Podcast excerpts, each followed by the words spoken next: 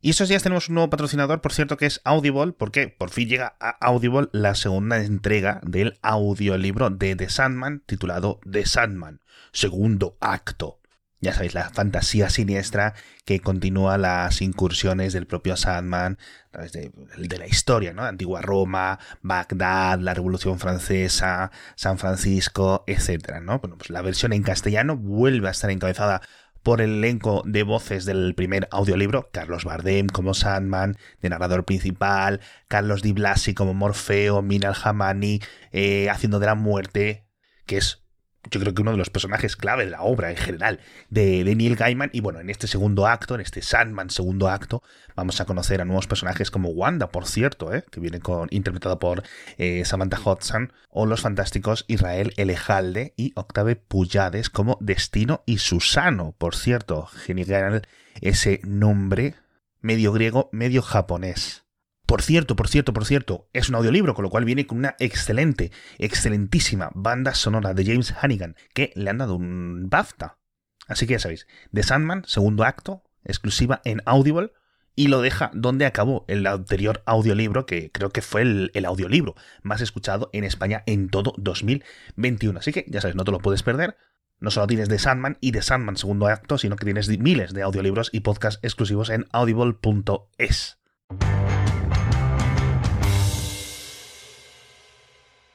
¿Has visto últimamente, o hace tiempo, Johnny Mnemonic? Sucede justo en el Internet de 2021. Esa es la de um, Keanu Reeves. Sí, que ahora está en las noticias de forma indirecta por el juego, pero sí. Por el Cyberpunk. Sí.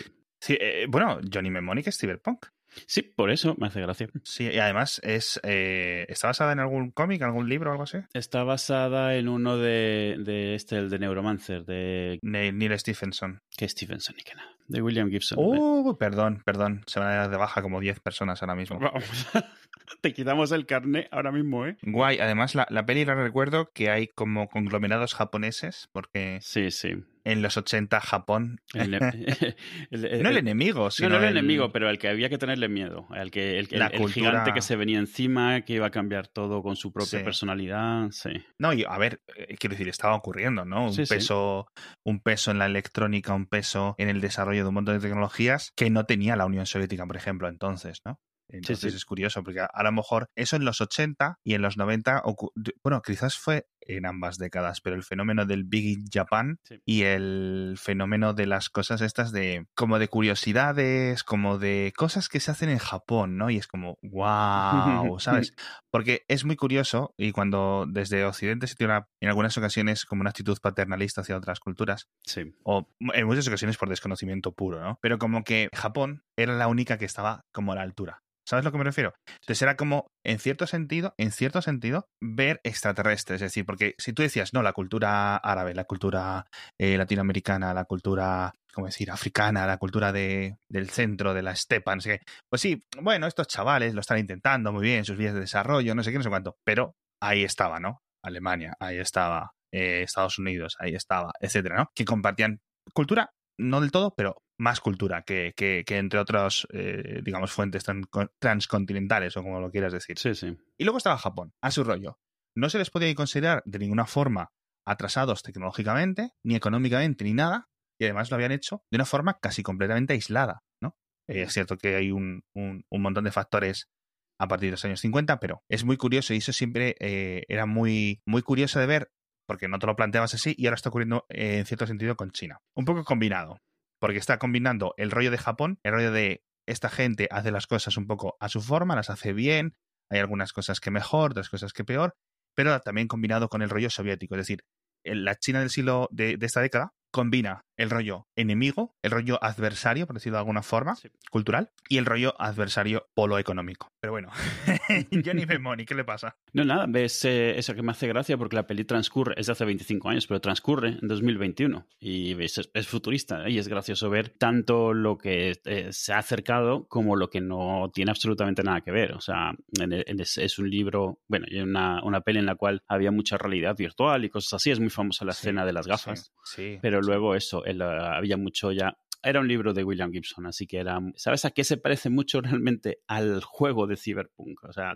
había pues, muchas extensiones, eh, modificaciones corporales, cerebrales, te pones un chip, lo usas. Ese es el trabajo de Johnny Mnemonic, que es memorizar cosas, o sea, es un pincho USB que viaja de un sitio a otro y le quitan los recuerdos, se los ponen aquí, se los quitan allí y él solo... Lo que, que es una premisa un poco, es esto, es este concepto, high concept de, ciencia ficción, que es como se te imaginan 20, te imaginas 20 formas más prácticas de hacer lo que están haciendo, pero bueno, asumes, esa es la premisa de la, de la historia. Sí, y además tenía, eh, era como podía almacenar como un montón de gigabytes. Sí, un montón, pero eran 320, que lo ves ahora y dices. 320, wow. O sea, es una tarjeta SD de las grandes. O sea, bueno.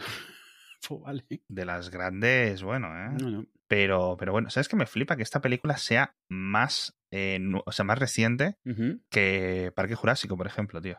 O sea, porque me parece una película mucho más antigua que Parque Jurásico. Me parece una década más antigua. No sé por qué. La tengo ubicada como mal. Cuando has dicho la de 25 años, he dicho yo, no, está equivocado. El 95, tío.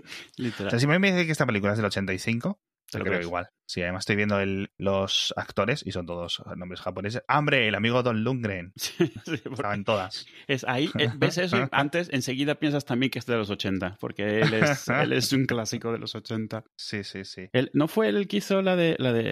el que estuvo en la de He-Man? Sí, él estuvo en la peli de He-Man. Cierto. Pasó sin pena ni gloria esa película. Ha habido película de sí, Bueno, ¿has visto, ¿has visto las imágenes del... No te quiero dejar hablar de eso porque creo que es un, desvío que hacía falta no se puede permitir, Edu, hablando de He-Man.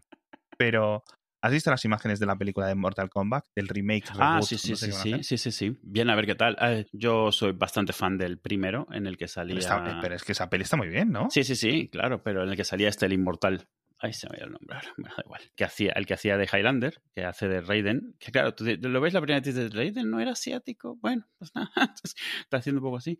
Pero ese está bien. Luego hicieron eh, algunas cosas después que no llegaron a ningún sitio. Hubo un corto que creo que fue más o menos famoso, pero creo que fue independiente. Y ahora este. Y este parece que han decidido tomárselo en serio. Como que han visto que el mundo ya está preparado para una peli de, de Mortal Kombat. Esto, ¿cómo le llaman? Clasificación R, o sea, para adultos. Eh, después de ver que Deadpool ha triunfado, han dicho, mira, debieron ya lanzarse en su momento con Blade, pero les dio, les dio, les dio miedo. Eh, la primera peli de Mortal Kombat no está mal, pero está clara, es claramente para niños. No es lo que esperas de una peli en la cual lo que más te dedicas jugándolo, de un juego, digo, donde lo que más te dedicas es averiguar cómo arrancarle la, columna vertebral a tu enemigo. te esperas algo así chungo. Y ahora el preview que han dado no se ve prácticamente nada, son escenas sueltas, pero pinta que se lo están tomando en serio, tan en serio como se puede tomar. Tengo ganas, a ver qué tal un poco serie B, ¿no? Eh, pero es que Mortal Kombat es serie B, a final de cuentas. Son estereotipos raciales, estereotipos. Quiero decir, no raciales por racistas, El videojuego, dices. Sí, sí, de videojuego. O sea, tienes pues, tus chinos, tienes tu americano chungo, tu cyborg chungo. O sea, es un poco así. No, no sé. No se ha tomado nunca a sí mismo en serio. Creo que habéis jugado 10 minutos a Mortal Kombat. Es, un juego, es un juego interesante. Salió durante el furor inicial de estos de luchas, de, esos que se ven como Street Fighter, ¿no? Pero claro, el, lo de que fuese gente, al final de cuentas, no hace diferencia porque es, eh, eran, eran bitmaps, eran, solo no estaba dibujado, pero se curraron mucho eh, esto, la gente actuando, los disfraces, todo eso, y sobre todo ellos tiraron por el tema del gore, o sea, de, de, de, del ascazo, de la sangre. Había cada versión que saliera más repugnante que la anterior en cuanto a matar, o sea, en cuanto a lo, de las famosas fatalities, lo de arrancar. Sí, eso te iba a decir, que es lo único que me sonaba. Claro, y luego eh, al final tenías vallas por cada uno y dependiendo de, la, de donde estuvieses, de la, de la arena en la que estabas peleando, tenías unas u otras, y luego empezaron a irse la cabeza, empezaron a salir que sí con las babalities, que era convertir al otro en bebé y cosas así, que era bueno, que se nos ha ido un poco la pinza ahí, y se fue cuando empezaron a hacer también en 3D, pero realmente siempre fue icónico por eso. Yo lo jugaba en las, en las recreativas, ¿no? monedas, monedas, monedas, y, y cuando salió para Super Nintendo, lo pillé. Digo, vamos a jugar en Super Nintendo y dejamos de gastar dinero. Y lo primero que ves es que das un golpe y suelta un montón de sudor. Y dices, mm, y le das otro golpe y suelta otro montón de sudor. Claro, Nintendo no permitía un juego en el que la gente se sacaba las ah, tripas. Entonces toda la sangre roja es blanca y es sudor. Te das tortas y estás sudando y sale volando el sudor por todos lados. Y era como, ya. Oh, vale. Como cuando en algunos sitios se cambian los, los monstruos por zombies. Le da sangre verde y cosas así, ¿no? Sí, esa no, eso lo hicieron con Wolfenstein para Alemania, Que en Alemania en vez de nazis eran zombies. No lo sé. Estoy mirando, tío. Sigo mirando lo de Johnny Mnemonic. Es que me flipa. Me flipa. Está muy bien. Los efectos no, no, están mal para ser de la época y lo que era. Obviamente se han tenido que inventar un montón de cosas. Es gracioso. Ya para entonces, esto es del 95. Internet ya existía y empezaba a ser un run run, pero no era el boom, ni siquiera del boom inicial con el cual la gente se hizo. O sea, mucha gente vio por primera vez la palabra Internet en esta película. No era todavía algo que estuviese ah, en boca de todos, ni fuese común. En esa época lo común es que estuvieses contratando algo como CompuServe o como American Online o cosas así. O sea, sí, usando, limitado, ¿no? Usando un, ser, un, o un BBS o, o, uno de estos servicios por suscripción que tenían no su internet, sino su propio sitio cerrado, que era como ir a una biblioteca, sí. tenías tus secciones y eso, que estos luego a la larga dieron acceso a internet porque vieron que su modelo de negocio había desaparecido. Al final desaparecieron de todas formas. Pero eso, internet como tal, sonaba ciencia ficción y en esa peli está como ciencia ficción, pero es mucho más como ciencia ficción en los libros de William Gibson, que son de muchos años antes. La realidad es que William Gibson, entre los que son así que les, les gusta así el tema de la ciencia ficción y eso, se le reconoce mucho. Fueron los primeros que fue capaz de ver la gente normal usando Internet, el tipo de cosas que harían y el tipo de cosas que les gustarían. No esta idea, este tema idealista que tenían universidades y, y, y gente muy friki que pensaban esto que Internet sería como la cúspide de la iluminación humana, ¿sabes? Yeah, eh, yeah. Este, este, tipo de idealismos que a ninguno de estos idealismos sobrevive contacto con la humanidad, pero es, este fue de los primeros que lo pudo ver y tú ves sus descripciones, obviamente sin tener absolutamente ninguna idea, se creaba escenarios muchísimo más avanzados de lo que se terminó haciendo, porque, o sea, nadie ha pedido a gritos realidad virtual, por ejemplo. Yo recuerdo haber ido a una convención en el 97 que era en general para temas de internet y había un pobre tío ahí jurando y jurando que si usase un motor como el de como el de Doom o como el de Quake para hacer algo como realidad virtual y todo el mundo le miraba como te estás loco, pero ¿de qué estás hablando? Esto no le interesa a nadie. Cuando salió la peli esta de Michael Douglas y eh, Demi Moore, la de acoso sexual, no sé si te acuerdas de ella, y ahí salía que ellos estaban desarrollando realidad virtual y todo eso era como mágico porque nadie realmente se lo esperaba, nadie realmente lo pedía. Y sin embargo, todos los futurismos de la época eran pues de realidad virtual. La del jardinero, esta, ¿cómo se llamaba? Mira, esa es una peli, esa es una peli, me gustaría ver cómo se llamaba en España. ¿Nunca viste Lone Mower Man, el jardinero? Lone Mower Man. De Lone Mower Man, de 1992. Vale. Esa en México se llamaba El jardinero asesino inocente. O sea, el título original, la traducción sería El jardinero. Sí, pero, Man, pero, ¿no? pero, se ve que, que, no era suficiente. Que no faltaba, ¿no? claro. Uh, de Lone Mower Man, titulada El cortador del césped en España. Ah, bien, bueno, bien, bien. Y El hombre del jardín en Hispanoamérica. No. Yo... ¿Estás corrigiendo la Wikipedia? no, mira, empieza a escribir El jardinero asesino y te sale Asesino inocente, película tacata. ¿Dónde? Film Affinity, la Wikipedia en Film español. Affinity. Wikipedia en español es donde estoy yo. Yo no veo nada de eso, ¿eh? Espera, espera, espera. Esto es lo que queríais en un podcast, ¿a que sí, chicos? Señor. El jardinero asesino inocente, el viaje de la violencia a la cibersexualidad en la realidad virtual. Estoy viendo ahora mismo un paper. ¿Puede haber sido que se le haya cambiado el nombre en algún momento? No sé por qué no lo pongan así en la Wikipedia, pero te lo juro. Hubo muchas películas de realidad virtual por estas épocas. También hubo una de Russell Crowe, donde él hacía de un personaje de la inteligencia artificial que se, que, de realidad virtual que, que se venía al, al mundo real. No sé si fue el debut de este hombre, pero vamos. O sea, es que ni me suena de lo que estás hablando como hace 15 minutos. Yeah. Mi cerebro está intentando ponerse al día, ¿sabes? Está intentando actualizar. Pero, o sea, Virtuality. Virtuosity, no Virtuality. También del 95. Claro, es que todo esto te pilla a ti, te pilla justo antes de que tú te interesases en estas cosas. Entonces es normal que no te suene. Y ninguna de estas ha pasado más allá. O sea, no han tenido ni pena ni gloria. Esta era de Denzel Washington y, y Russell Crowe, uh -huh. pero era en la época empezaba, o sea, había muchas pelis de eso, de realidad virtual, de que se nos salía de las manos lo de la realidad virtual. La del, la del jardinero es muy interesante porque es una peli que empieza muy bien y se le empieza a ir la pinza. Y luego hicieron una segunda parte que nadie supo que. Eso te iba a decir existió. yo, que está, estoy viendo aquí Landmower Man 2. Sí, sí. Más allá del ciberespacio, Beyond Cyberspace que es de las primeras que se pone eh, a tratar de ver qué es lo que, o sea, que se pudiese usar la realidad virtual en plan de forma médica y para Hostia, hacer eh, tratamientos y eso, pero se le va la pinza mucho. Y lo que tiene es muchísimos efectos en ordenador noventeros súper chungos. Claro, hombre, obviamente. Porque el, el, pone el cortador del césped 2, ¿vale? Y pone en México, uh -huh. en esta sí pone el título en México, no en Hispanoamérica, Ah. en México pone el jardinero asesino inocente 2, dos ¿Ves? puntos, Claro, la el dos es que venganza. hubo una. No, o sea, no, o sea, fíjate que es Cortador del césped 2, Lawnmower Man 2, Beyond Cyberspace, más allá del ciberespacio. Traducción perfecta. Va a España 2-0 en este episodio.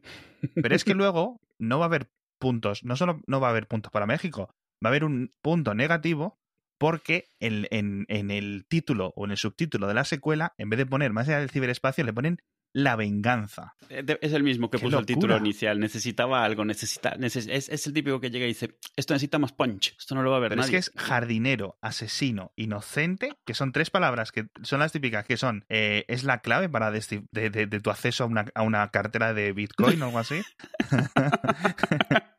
la venganza, tío. Jardinero, asesino, inocente. Yo creo que no he leído esas tres palabras en ese orden o juntas en una frase nunca. Es- yo, Jardinero. yo, por eso, para mí me, me ha asombrado mucho ahora que lo has buscado y no estaba, porque para mí fue muy memorable el nombre.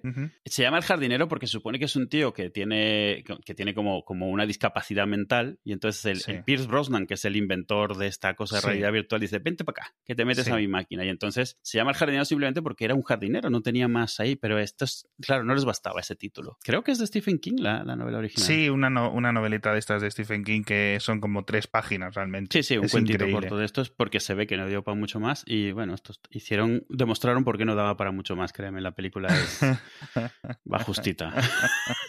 A mí de, de realidad virtual tampoco te pienses que recuerdo mucho más. Si Matrix no la consideras de realidad virtual, que yo creo que no lo es. ¿Qué, qué tengo yo de realidad virtual? El remake barra reboot de Jumanji o secuela barra remake que hicieron hace unos años. No sé si la has visto. Está de rock. Sí, he visto sí, todas, sí. Está súper bien. Está bastante bien, sí. Y eh, la 2 está pichi picha, pero tampoco está mal. La 1 está bastante mejor, la 2 ya es como Sí. vamos a sacarle más jugo. De rock, o sea, es lo típico que ves que además se lo están pasando súper bien. o sea, bueno, es una tontería total. Sí, tiene pinta que se la han pasado bien, pero son Sí. eh, The Rock haciendo de The Rock, eh, Jack Black Sí, haciendo pero de Jack claro, Black. lo gracioso es que The Rock está haciendo de un tío, de un chaval Bueno, normal, es que de repente está en el cuerpo de The Rock. Entonces, claro, The Rock se está un poco parodiando a sí mismo, porque sabe que no es una persona normal. Entonces, claro, el otro está flipándolo, pero es un patoso. Entonces, con todo eso que tiene, o sea, no tiene ni idea de cómo usarlo. O sea, la peli está graciosa. A mí me, me pareció graciosa, sí. Es un poco como. El, el- hay una especie de universo cinematográfico de los juegos de mesa estos, porque está Jumanji, está la de Zatura. no Eso te iba si a decir que vez. que si Zatura la considerabas dentro Es del de universo mismos, Jumanji. Sí, por eso yo, yo sí, está dentro de ella. Y no sé cómo llamarlo, porque es una película que está relacionada con otra, pero no sé si en cierto sentido es secuela, pero no está como del todo conectado, ¿no? No creo que esté conectado más que por algunas referencias dentro de la peli, pero no mencionan nada ni dicen nada. ni- No sé, a la fábrica que hace esos juegos deberían ponerle una, una investigación, eso sí.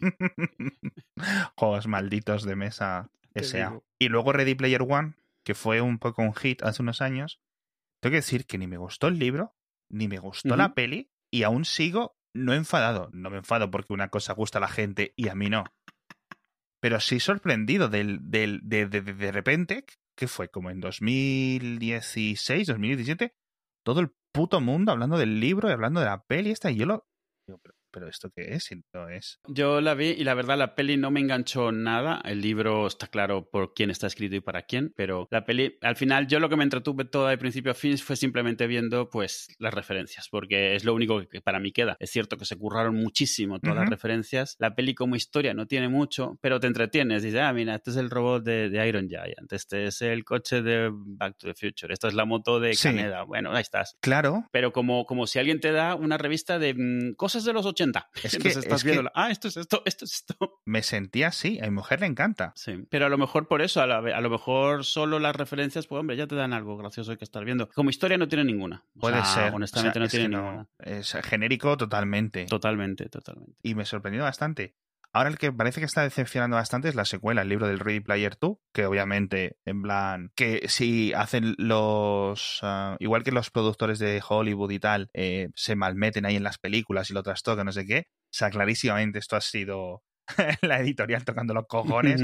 Ernest, venga, hazte otro guapo. Y además, este no era el típico eh, tío que este es el primer libro que escribió, el, el Ready Sí. Player One, y fue como su éxito, es decir, casi que, porque es, o sea, es que es casi, casi, casi fanfic. O sea, ahí me sor- o sea, obviamente, fíjate que hay un- una sensación que tengo yo con muchas novelas, es en plan, ¿cómo me gustaría haber visto la evolución en borrador, la, ¿no? La, la forma en la que va consiguiendo, en la que va ganando cuerpo? Sí, claro. Porque estoy clarísimo que Ready Player One, con todo el respeto a un, a un escritor novel, obviamente, que ya han hecho más que yo en su vida, o sea, la- el, el primer borrador tuvo que ser atroz.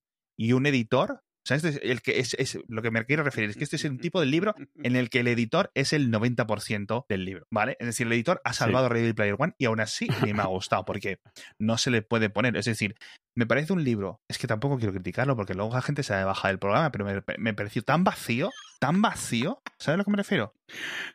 Que no lo Sí. sé, no lo sé. Pero bueno, eh, que ahí está. Y la peli, yo no sé si es mejor o peor que el libro, ¿eh? Yo creo que la peli, igual que el libro, tan claramente ah, intentan apelar eso a nostalgia reemplazando un tema. O sea, está tan lleno de referencias que puedes estar yendo de referencia en referencia. Como, es que, como era aquello de la ardilla que saltaba, que podía saltar de un árbol a otro árbol y recorrer toda España o algo así, no Sí, me acuerdo cómo era sí. eso. Pues puedes ir de referencia en referencia y cuando te das cuenta te has acabado el libro y dices, ah, mira, me he entretenido mucho viendo el libro. Pero realmente lo que no, no estás entretenido viendo el libro, la historia del libro no te está capturando, eh, no es original. Quitando esas referencias, no tienes una historia original detrás, ni algo que sea de suspenso realmente que te llame. Pero sí que tienes un montón de cosas que te están llamando la atención por otra cosa. Me parece un poco trampa. Es un poco trampa, es un poco eso, como si va, como cuando ves, eh, yo qué sé, cuando te invitan a la casa de alguien muy friki y entonces estás, o sea, el tío es un idiota, pero estás viendo todo lo que tiene, entonces estás entretenido en las estatuas que se ha comprado, en los DVDs que se ha comprado Sí. pero realmente no hay más allí. O sea, pero estás entretenido. Pues me Sí. parece un poco lo mismo. Y, y es- me parece un poco trampa. Puedo entender porque gusta, pero no tiene fondo. O sea, no tiene ningún fondo la historia, ni el libro, ni en la peli. Eso sí, en, el, en la peli, en el libro, tú pones tus recuerdos. En la peli han tenido que currarse esas referencias. Realmente lo que han tenido es que currarse las licencias por las que han pagado y los modelos 3D que han puesto. Sí, Eh, sí. Y montar escenas con ellos. Pero es fíjate. ¿sabes, ¿sabes cuál me parece en cierto sentido? Salvando un poco las distancias. Ready Player One, bien hecho. Eh, lo voy a decir en español. Rompe Ralph. Mira, es posible. Con, en, con cuanto a videojuegos, pero sí. Solo me refiero solo con videojuegos recreativos, pero sí, Sí. sí, lo, lo puedo ver. Estaba mirando porque me recordaba el autor, el, el Ernest Klein este, me recordaba a uno que también estuvo por la época dando mu- tocando mucho los cojones, en ese sentido, en el buen sentido, que es Andy Weir, que es el que escribió El Marciano, que también fue su primera novela. Sí. Y yo me acuerdo de, no sé si es que lo vi en alguna conferencia o les comparaban mucho, ¿no? Como ciencia ficción, los nuevos autores de ciencia ficción, ¿quiénes son? Lo van a romper, nuevo siglo, no sé nuevo Gibson, nuevo Ian Banks. Ay, nuevo Ian Banks. El de Ready Player One, tócate En fin, que. Pero claro, del marciano sí está bien. Y estoy leyendo justo ahora que eh, el propio Andy Weir escribió una especie de prólogo barra fanfiction eh, de Ready Player One, que luego fue incluido, según veo aquí en la Wikipedia, dentro de una edición especial de Ready Player One, ¿vale? O sea que está guay. Pues vamos a ver, porque yo imagino que lo del Ready Player 2, a pesar de que sea un poco o sufra de secuelitis, quizás seguramente eh, si vende suficientemente bien, hace una peli, tampoco creo que tienen mucho presupuesto, le van a meter el mismo presupuesto, perdón, que para la primera, seguramente, a no ser que Steven Spielberg necesite otra hipoteca que pagar, no creo que se meta a hacer la peli. Yo creo que acabarán haciéndola, ¿no? Por, por un poco de... Porque es dejarse dinero encima de la mesa este tipo de proyectos, ¿no? Re- Ready Player 2, la Sí. Más allá del ciberespacio. Ready Player 2, asesino inocente, jardinero. vaya tela, vaya tela. Y imagino que eso, que, habrá una tercera parte. Siempre suele haber, ¿no? A no ser que sea. Sí, al final, lo- luego la sorpresa es eh, encontrar que a pelis que pensabas que, bueno, pasaron y ya está, resulta que han tenido- seguido teniendo secuelas. Hay mucha gente que descubre, eh, yo qué sé, que, que... Ay, ya vamos a hablar de estas cosas. ¿Cómo se, llama aquí, ¿Cómo se llaman aquí las pelis de Freddy? La, eh, eh, ¿Pesadilla en la calle de Elmo o algo así? ¿Puede ser? no te lo voy a decir, no vas a adivinar. tengo una idea.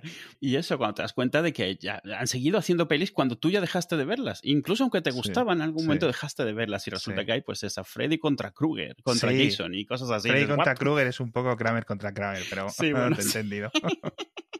sí, pesadilla en el, pesadilla, pesadilla en el Street. Bueno, se- se- O sea, esa, que- esa es ¿y una buena fue- ¿y cómo, fue, ¿Y cómo fue allí? Pesadilla en la calle del infierno. Uf, ya es Claro. 3-0, ¿eh?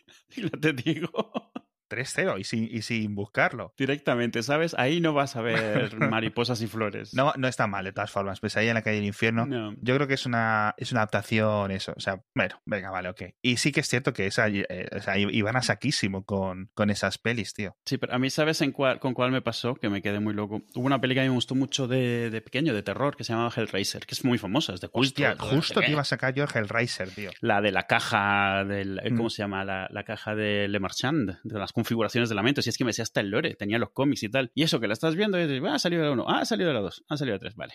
Y tu vida sigue adelante.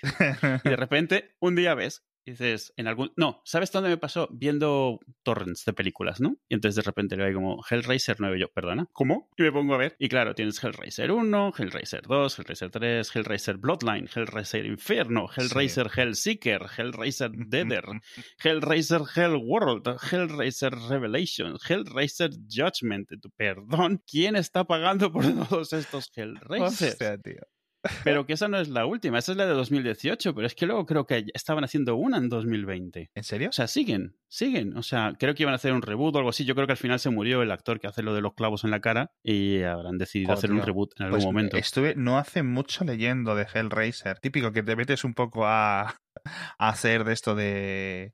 ¿Cómo se dice? Spelunking en la Sí, sí. Wikipedia y acabas dos horas después con 50 pestañas, tío. Y no sabía porque eh, era británica, tío, la peli. Pero yo esa sí la considero relativamente imaginativa, ¿no? Sobre todo para su época. Quedé con la copla esa que era británica, que no lo había visto, obviamente. No, no, no entiendes el, el doblaje, perdón. No entiendes las, eh, los acentos si está doblado. Claro, claro. Pero sí que crea algo icónico, que es el propio Pinhead. Por supuesto, sí. Y, y a partir de ahí, o sea, es que es puro ochentas en ese sentido. Y luego, sí. bueno, ya el tema ese de que es un demonio de, como de un mundo paralelo o algo así, ¿era? Sí, es algo así como que el infierno. Pero eh, eh, ellos imponen una. co- Hacen una, una historia muy extraña. Ellos son al mismo tiempo ángeles y demonios. Se supone que ellos te hacen al mismo tiempo sufrir y tener placer, pero les tienes que invocar. Y Los cenobitas los estos, ¿no? cenobitas, sí. Y, y es como una. O sea, es el infierno, pero es como una dimensión paralela a la que abres una puerta. Sí. Y ellos pueden pasar cuando tú abres esa puerta. Bueno, eso al principio, luego se les empieza a ir la pinza. Luego empiezan a entrar con temas de internet, realidad virtual ¿En serio? Sí, sí, sí, sí. Hay uno, hay uno que está claramente inspirado, lo digo con comillas muy gordas, en Matrix. Llega un momento en el cual ya es, ¿qué hacemos? ¿Qué, qué historia contamos ahora? Qué Eh, bueno, tío. Y todas las portadas de todas sale Pinhead porque es, está claro que es lo que más le gusta. Es la Yo- marca. Claro, yo todavía recuerdo cuando salía en las revistas esta en Fangoria. En Fangoria es el equivalente. El otro día hablábamos de Sí. Starlock, que era la de ciencia ficción. Fangoria era la revista de, de gore. De gore. De, de- de películas de horror y de, y de efectos especiales, pero estos de látex y, y- y miel pintada de, de rojo, ¿no? Y, y ahí salía esto, ¿no? Que Clive Barker se ha encontrado eh, masoquistas reales para que... le- ¿Perdón? ¿Cómo? Y te contaban la cosa esta de que Pinhead realmente era un tío con clavos clavados en la cara, porque habían encontrado masoquistas reales haciendo los personajes. Me y encanta, entonces- tío, porque lo que hoy son las fake news, entonces eran en plan las leyendas urbanas. Y Claro, iban, claro. pasando, iban pasando de niño a niño o de adolescente a Pero yo tengo que haber visto eso en, en tres o cuatro artículos referenciado exactamente igual y se ve, se ve que alguien hi- hizo la broma Sí. en algún sitio y Sí. entre las traducciones tal alguien alguien se le fue y ya se volvió lo que es. Sí. Claro, luego ves al actor y te das cuenta de que no puede llevar 30 años con, con clavos en la cara. Ya, bueno, Y claro. luego ves el luego ves la peli y la mitad él tiene los clavos en la cara, pero es que los otros cenobitas tienen no- uno no tiene nariz, otro tiene los ojos arrancados, otro y dices, vale, esto no es de verdad, no puede ser de verdad. Pero en el momento era como el llamado, era así. Qué bueno. Fue muy lo tengo muy grabado eso. Gore de los ochentas. Es un género que ya no se ve, o sea, que tenía mucha más salida de la que ahora tiene el gore. Ahora, ahora, ahora todo el gore se considera peli de acción y se mantiene al mínimo o serie B, totalmente. Pero en los 80 hubo mucho, muchas series, muchas películas, no series, o sea, muchas series, muchas sagas de gore chungo, Evil Dead, todas estas cosas. Ya, pero es que eso no sé si encajaría hoy en día. El otro día leí sobre eh, cómo han ido variando los géneros de la Sí. en, en el mundo, digamos, en, en las películas y cuáles van a- apareciendo, desapareciendo. Cómo había desaparecido las comedias románticas casi en cuestión de una década y la desaparición también de los thrillers. Ejemplo Claro, también mucho. Y que se haya convertido casi todo en películas de acción y cosas así. Pero sí es cierto que el horror, el terror, no es que haya desaparecido, pero sí que se ha convertido. Era, eran, eran movimientos diferentes. El otro día justo estábamos viendo en casa la de Get Out, que voy a, bueno. voy a mirarla, voy a mirar la traducción, la tengo que mirar, lo siento mucho. Get Out Wikipedia. Porque en, en español, Era, sáquese, sáquese. uh, mira, mira, mira, Get Out, titulada Huye en Hispanoamérica y Déjame salir en España. Punto Mm. para Hispanoamérica, yo creo aquí. 3 me 1 gusta recupera. Huye, sí, sí, me sí. gusta más. sí. No está mal, no está mal. O sea, está bien, es la traducción literal y yo creo que, que, que acepta. La estuvimos viendo y es como una hora y media, una hora cuarenta y largos de qué cojones está pasando, qué cojones está pasando. Sí, de Ah. muy mal cuerpo, de Mm. tener muy mal cuerpo. Sí, me gustan ese tipo de películas. Porque además que te dejan una sensación de que has visto algo nuevo, algo relativamente fresco, tiene algunas cosas, algunas llamadas, algunos, eh, ¿cómo decirlo? Algunos, algunas semillas de otras cosas, pero claramente es su propio producto. ¿sabes? No ves en plan, uff, esto es esto y mezclado con esto, ¿sabes? Y que sea una película de un, de un humorista, o sea, es eh, inesperado también. Bueno, Jordan Peele, ¿sabes que es el marido de la Gina la Chelsea Peretti es el nombre original. Eso, sí, Eso, son marido y mujer. Y me hace mucha gracia porque, vamos, es. es eh, bueno, dicen que los actores cómicos, en general, y él es un actor cómico, tienen mucho más. Es decir, pueden hacer mucho mejor el drama que los actores dramáticos. Es decir, un actor dramático no te puede hacer de cómico, que en algunas ocasiones sí lo hacen y lo hacen muy bien, pero que es como mucho más fácil para, para, los, para los cómicos hacer de actor dramático que al revés. No me preguntes muy bien por qué, pero eso es lo que, lo que he escuchado. Pero doctor, yo soy Pagliacci. sí, un poco, un poco, un poco, un poco. Hostia, pues ¿sabes a Jordan Peele dónde fue la última vez que le vi? Hace poco, que estaba reviendo el vídeo. El de... En el meme de los sudores, no. No, es bueno, ese claro, todos los días. En el videoclip de Weird Al, el de White and Nerdy. Ah, sí. Que ya había un montón de gags ahí que no los pillaba en su época pillaba lo de Star Wars o que eh, los de Star Trek y cosas así. Fíjate, a pesar de no haber visto Star Trek ni Star Wars, yo sabía quién era, que era el especial de Navidad que le dan, ¿no? Lo sacan ahí como de una droga, como si fuera una droga. Dice, ¿con quién me quedo, no? Con, con Kirk o con Picard y cosas así. Y eso lo entiendo, ¿no? Pero justo ahí salen dos chavales, eh, dos gángsters, y son J. Pill. es, es, graciosísimo, tío.